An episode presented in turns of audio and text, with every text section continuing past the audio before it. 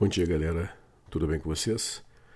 Olha só, é, então vamos aí para o fechamento do PET volume 4, semana 4, é, a atividade de literatura e me parece uma atividade absolutamente tranquila de fazer, tá?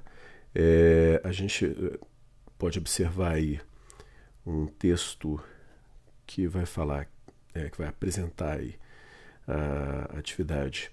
Ele vai falar sobre né, o que é o escritor de literatura, né, o escritor, o poeta, falar um pouquinho sobre a literatura, sobre o poema, sobre versos.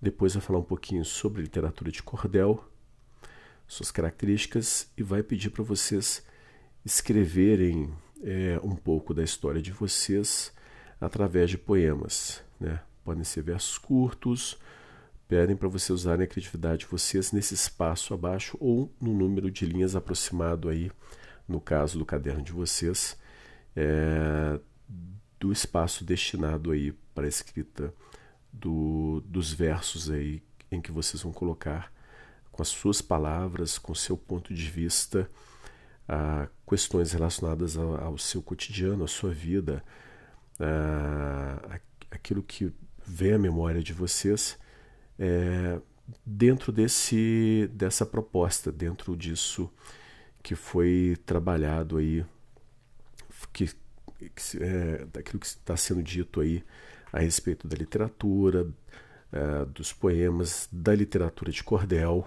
tá certo?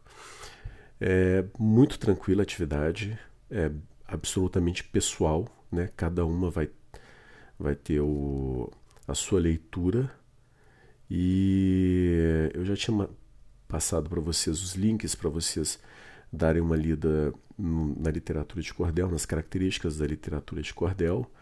É, eu acho que é bem tranquilo aí é, de vocês fazerem essa atividade, tá certo?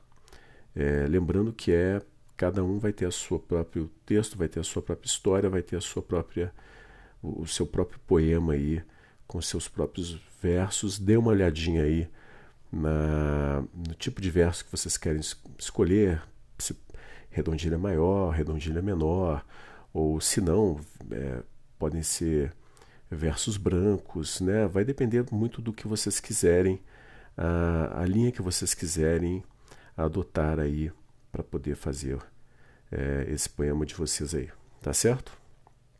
Continue acompanhando aí é, as informações a respeito da, do retorno às aulas presenciais, mas só pelos canais oficiais.